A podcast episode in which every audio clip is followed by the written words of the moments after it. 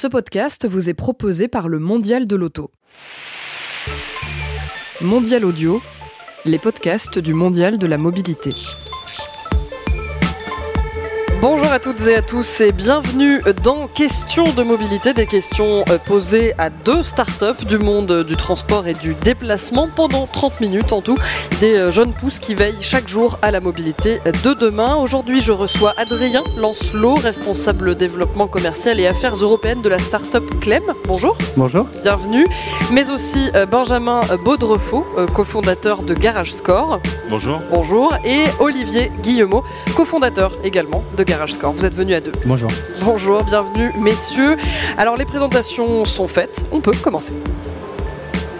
Alors, euh, pour commencer, euh, Clem, parlons, euh, de, parlons de Clem. Clem a vu le jour en 2010, arrêtez-moi si je me trompe, d'abord baptisé Mop Easy, Mopé Easy?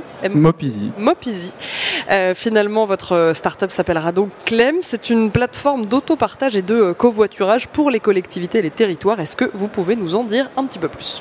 Alors, déjà, je, commence par rectifier, mais c'est quasiment vrai. Juste non, mais fait une erreur, hein, soyons clairs. Non, tout à la fin, en fait, euh, on fait plus qu'une plateforme d'autopartage et de covoiturage. En fait, on, a vraiment une plateforme de, mobilité. Euh, on est des spécialistes de l'électromobilité, en fait. Donc, on travaille toujours sur des véhicules électriques.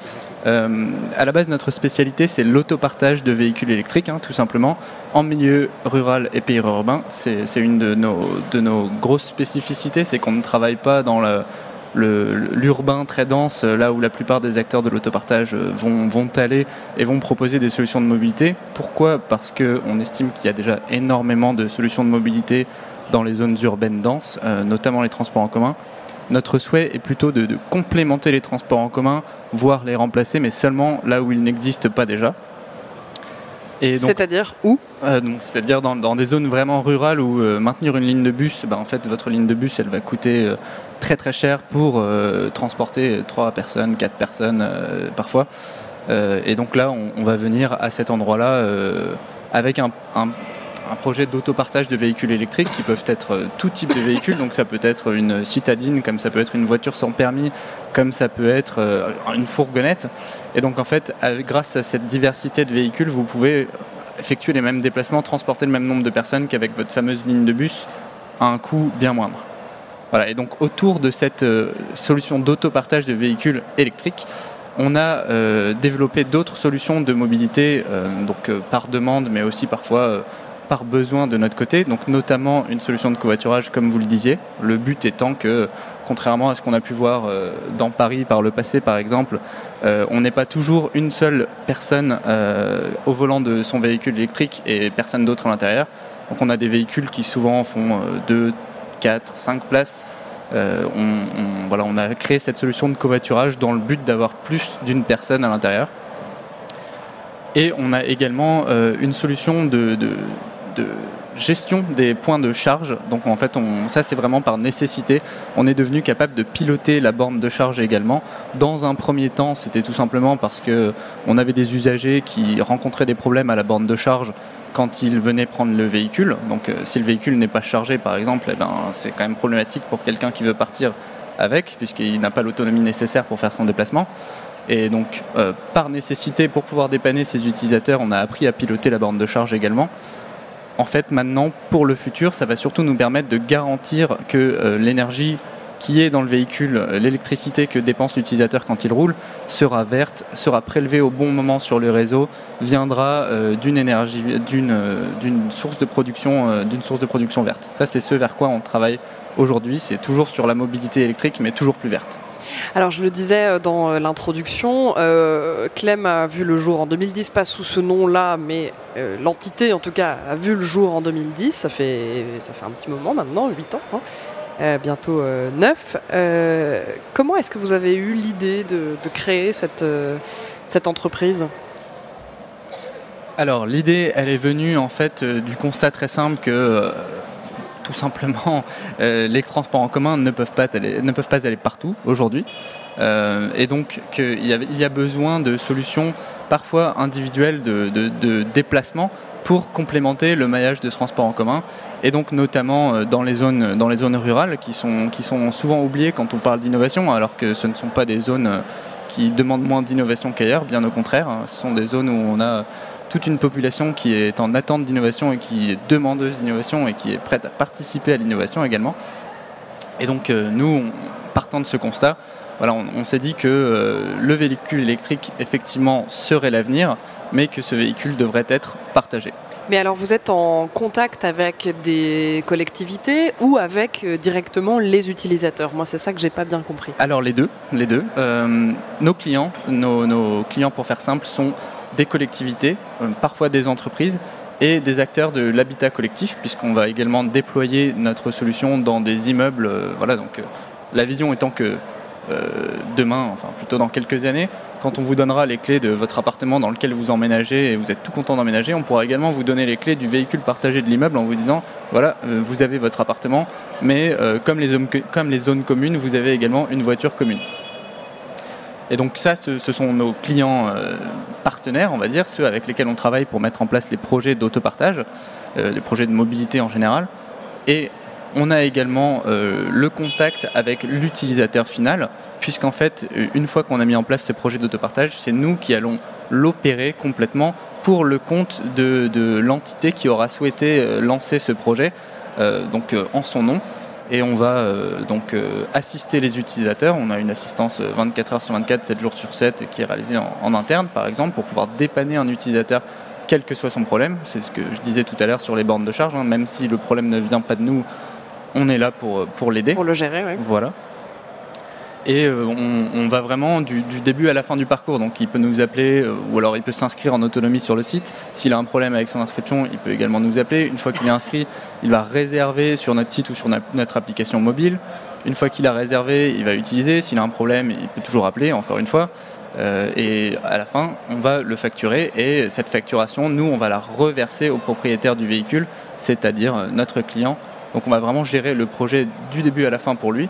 On va avoir le contact avec euh, les utilisateurs, on va avoir le contact avec euh, notre client également, euh, notre partenaire, dans le but de pouvoir lui faire des retours sur voilà, comment le projet se passe, quelles sont les, les choses qu'il faut peut-être faire évoluer. Et le parc de véhicules à votre disposition, comment est-ce que vous le gérez? Comment est-ce que vous l'obtenez? Est-ce que vous êtes en lien aussi avec des constructeurs?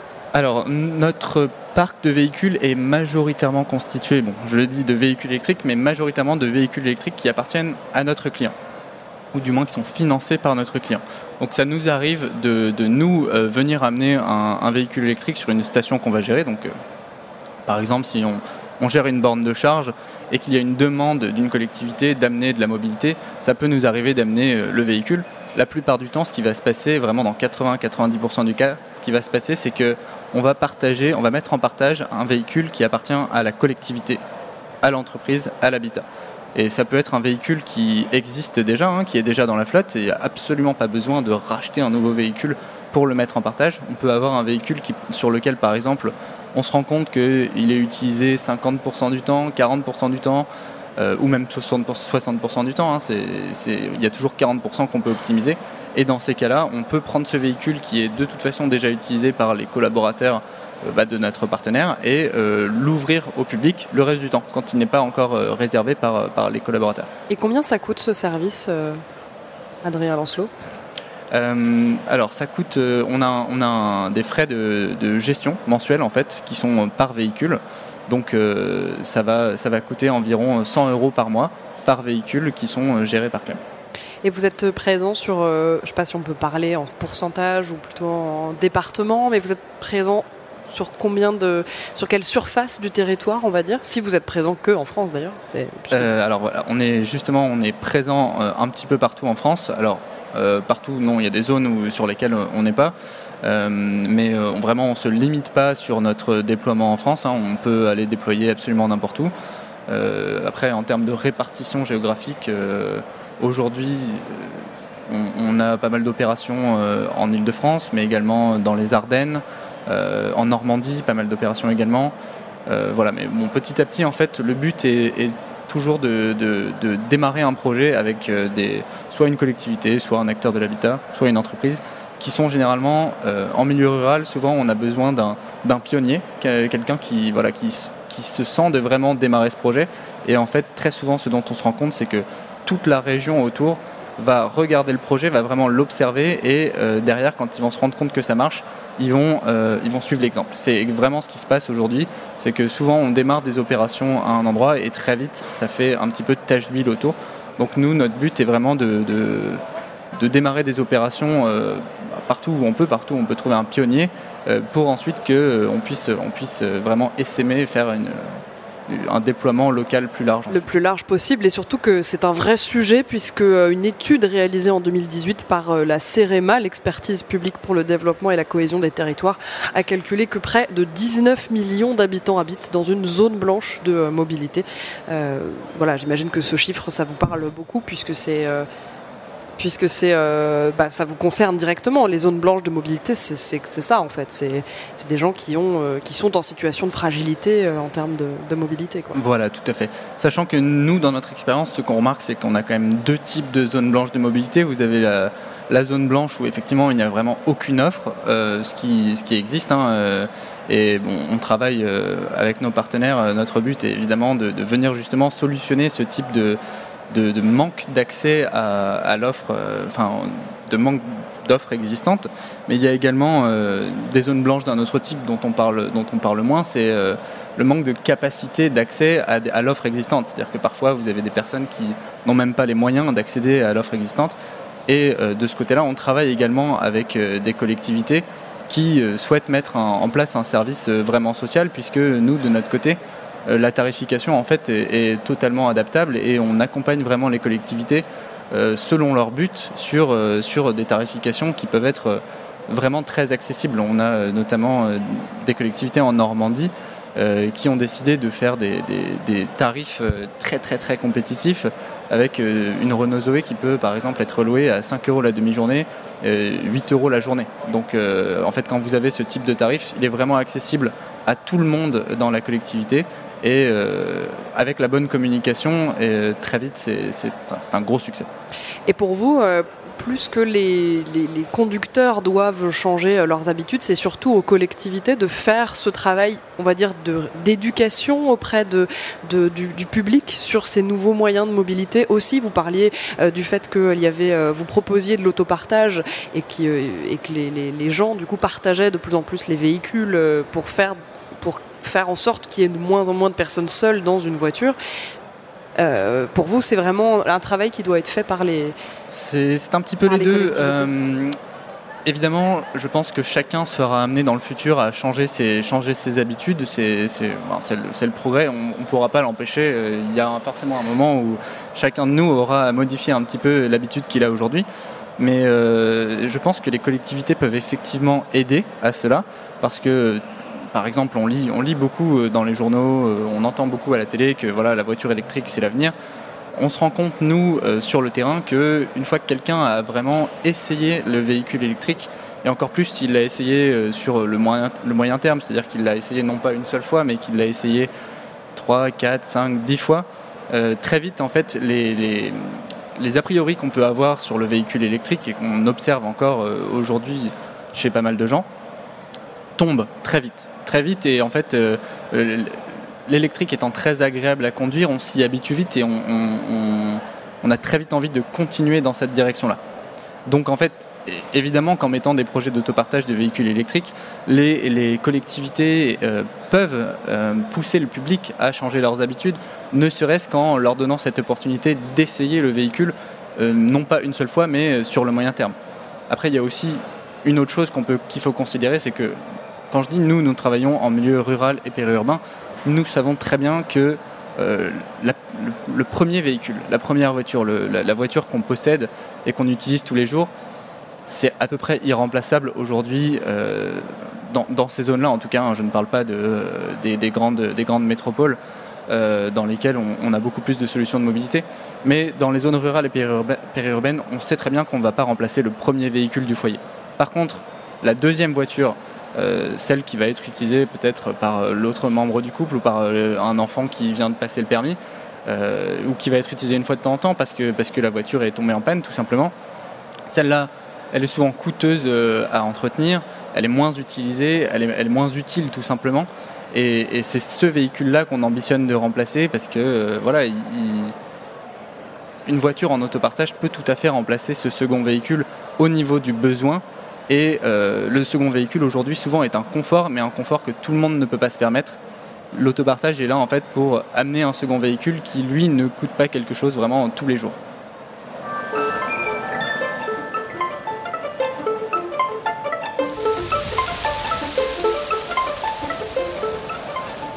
Place maintenant à Garage Score. Donc, euh, pour nous en parler euh, sont présents les deux cofondateurs, euh, Benjamin Baudrefaux et Olivier Guillemot. Alors, Garage Score est créé en 2016 oui. Je me suis pas trompé, c'est bon.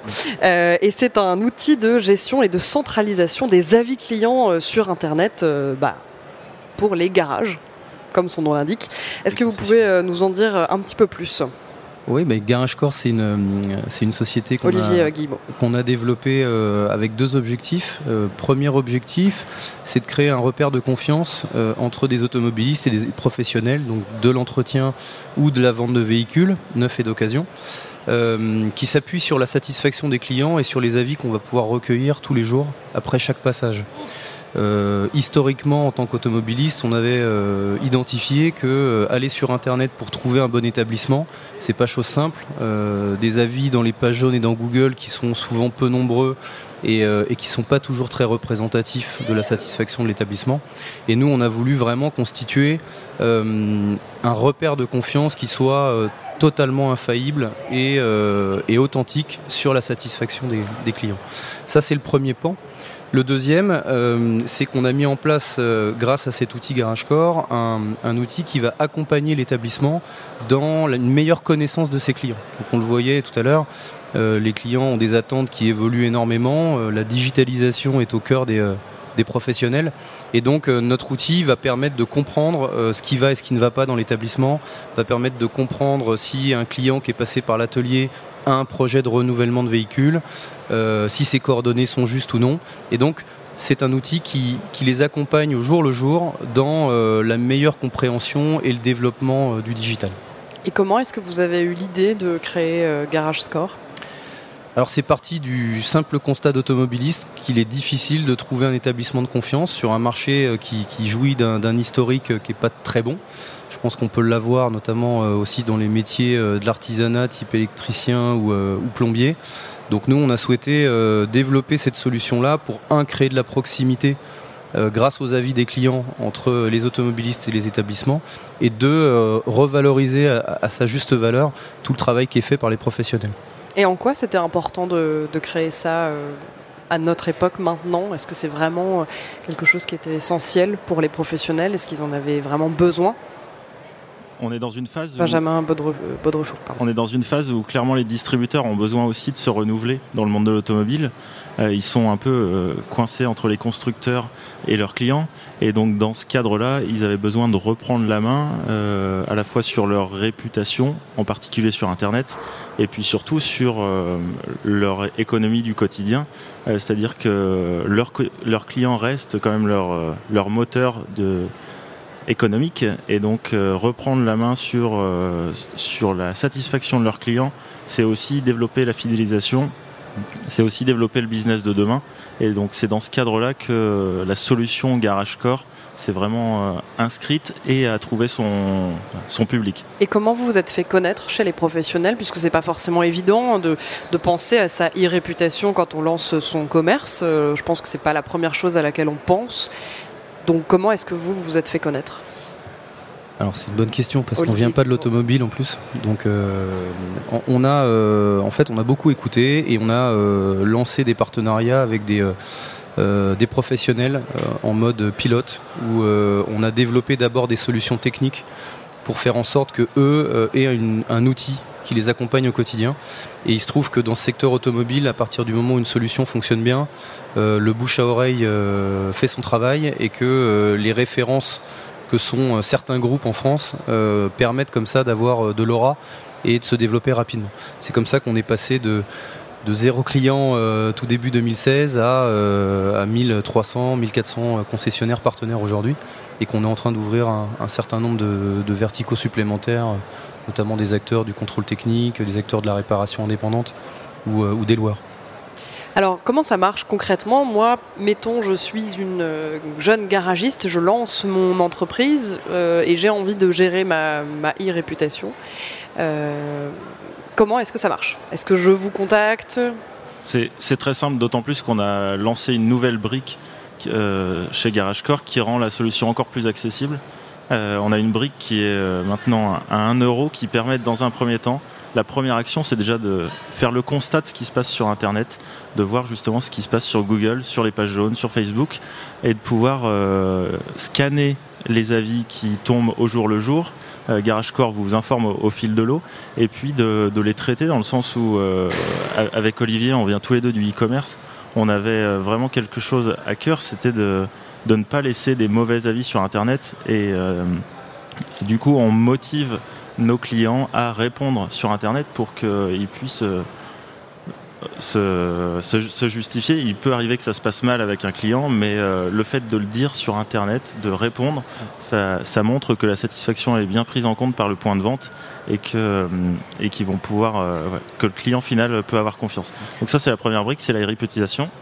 Et, c'est vrai que la, seconde, brique d'irréputation pour constater les problèmes et brique GarageCore pour elle euh, bah, traiter les problèmes, à savoir qu'un euh, établissement en moyenne sur l'année, il va capter environ 800 à 1500 avis qui vont être publiés sur le web et qui vont être publiés de manière massive sur les plus gros portails euh, où se trouvent les automobilistes. Je pense à Google, je pense aux pages jaunes, je pense à la centrale, je pense à Ouest France Auto, qui sont des portails qui agrègent énormément de trafic automobiliste et au travers de la solution GarageCore, on va aller publier massivement sur ces différents carrefours d'audience euh, la réelle réputation des établissements. Donc l'irréputation pour identifier ce qui ne va pas et GarageCore pour euh, reprendre véritablement la main et agir sur ces avis en ligne. C'est un vrai sujet. En plus, les, avis euh, en ligne et les avis euh, clients, euh, je pense à une fausse histoire qui avait circulé sur Internet. J'imagine que vous en avez entendu parler, mais c'était un journaliste de Vice en décembre 2017 qui avait, qui avait fait cette expérience et en fait qui avait créé un, faux restaurant et avait créé donc des faux avis sur, sur un, site. Je crois que c'était bah, c'était TripAdvisor. TripAdvisor. Et, c'était vraiment. En fait, le restaurant avait été resté quelques jours numéro 1 euh, sur ah. TripAdvisor alors qu'il n'existait pas euh, et, n'avait vécu que via ces faux avis qui avaient circulé. Euh. Exactement, c'était une histoire à Londres si, j'ai bonne mémoire. C'était à Londres. Effectivement, c'était un, constat de départ sur lequel, sur lequel on ne voulait surtout pas trébucher quand on a lancé GarageCore. et c'est pour ça que c'est une solution qui fonctionne en vase clos dans le sens où les seuls clients qui sont interrogés et qui peuvent donc laisser leur avis sont les vrais clients du garage. Nous nous branchons sur les sur les clients facturés du garage et il n'y a pas de voilà, il n'y a pas le concurrent d'en face euh, ou il n'y a pas de faux avis. Euh, Exactement. D'accord. Dans un sens ou dans l'autre. Déposer un avis en dehors de en dehors du dispositif de recueil. Mais comment euh, est-ce qu'on régule Puisque finalement, un avis très mauvais sur Internet, ça peut vraiment faire beaucoup de mal à un établissement, puisque Enfin, d'autant plus parce que moi, dans ma tête, en tant que consommatrice, on va dire, j'aurais plus tendance à laisser un avis quand je ne suis pas contente que quand je suis contente. Donc, comment est-ce qu'on gère ça? Alors ça, c'est vrai que c'est la réalité des avis euh, spontanés. Euh, quand on n'encourage personne à déposer un avis. En règle générale, ceux qui se font valoir, c'est bien souvent les mécontents. En surreprésentation des clients, euh, des clients satisfaits. À partir du moment où, comme on le fait nous, euh, chaque client qui passe par l'établissement est euh, sollicité, là, on donne la parole à tout le monde de la même façon.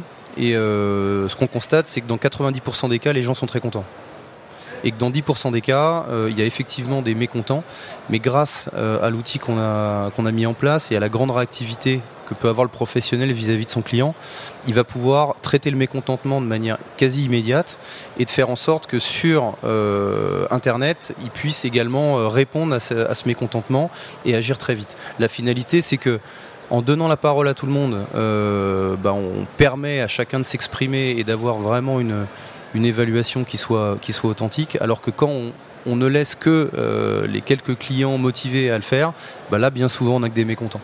Et est-ce que euh, les, les, les, les, startups ou les entreprises qui gèrent comme ça la, la e-réputation, pardon, c'est quelque chose qui, euh, qui, qui, se lance beaucoup en ce moment? Il y a beaucoup d'initiatives de, de, ce type-là? Parce que j'ai l'impression que c'est quand même un vrai sujet euh, aujourd'hui. Effectivement, dans l'automobile, c'est un secteur d'activité qui est qui n'est pas en avance sur la digitalisation. Et effectivement, on est dans un, moment où il y a une tendance globale en France qui pousse les startups, et en particulier dans le, dans le secteur de l'automobile, puisque c'est un peu un, désert à ce niveau-là. Et donc, il y a plein d'opportunités euh, de digitaliser ce secteur et d'apporter euh, du coup de la plus-value, du renouveau sur un marché qu'on a aussi besoin, puisque on vous en parliez euh, juste avant avec Clem, on est sur vraiment un changement de modèle et donc il y a plein de startups qui, qui apportent beaucoup de, nouveautés là-dessus, effectivement.